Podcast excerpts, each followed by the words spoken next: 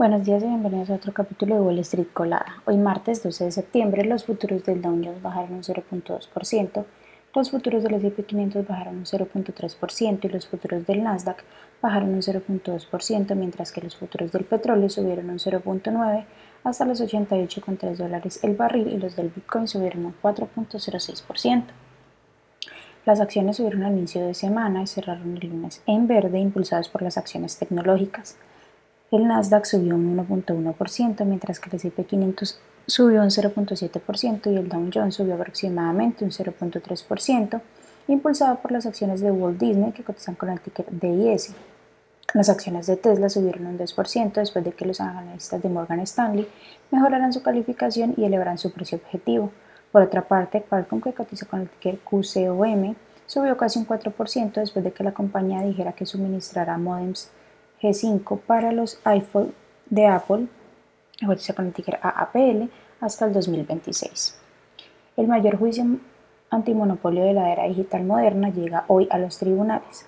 El Departamento de Justicia de Estados Unidos se enfrenta a Google, que cotiza con el ticker GOOG, en un largo enfrentamiento por su dominio en las búsquedas online. La demanda es un remanente de la administración del expresidente Trump, que adoptó un enfoque regulador activista contra las Big Tech que ha continuado bajo la presidencia del, actual Joe Biden. Se espera que el próximo juicio dure al menos dos meses antes de cualquier apelación. Charter Communication, que cotiza con el ticker CHTR, y Disney, que cotiza con el ticker TIS, resolvieron su discusión por apagones que duró más de una semana.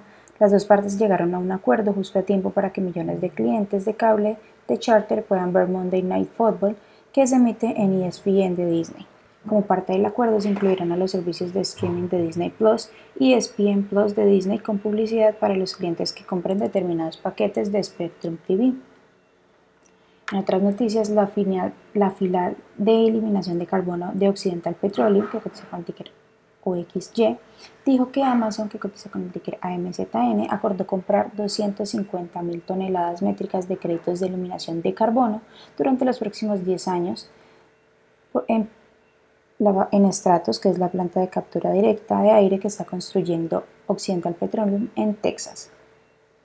Las acciones de Oracle, que cotizan con ticker ORCL, bajaron un 9% tras publicar sus resultados al cierre del lunes. La compañía registró un EPS de 1.19 sobre ingresos de 12.45 mil millones versus los 12.47 mil esperados por los analistas. Horizon Therapeutics, que cotiza con el ticker HZNP subió un 0.6% después de que ampliara hasta diciembre la fecha de finalización de su venta prevista de 28 mil millones de dólares a Admin, que cotiza con el ticker AMGN.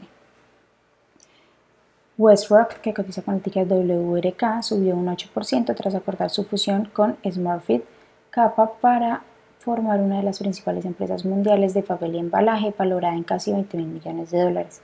La empresa combinada estará dirigida por Tony Smart, que como CEO e Irial Finan como presidente.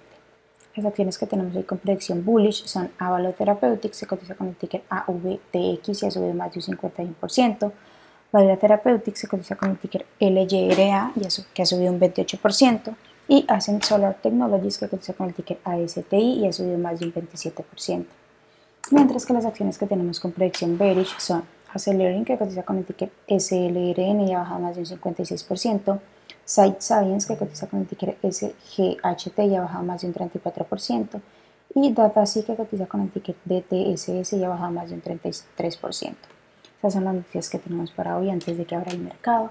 Les recuerdo que pueden encontrarnos en todas nuestras redes sociales como arroba y además de eso visitar nuestra página web www.spanglishtrades.com para que no se pierdan ninguna noticia ni actualización del mundo de la bolsa de valores, por supuesto como siempre en español. Muchas gracias por acompañarnos y por escucharnos. Les esperamos de nuevo mañana en otro capítulo de Wall Street Colada.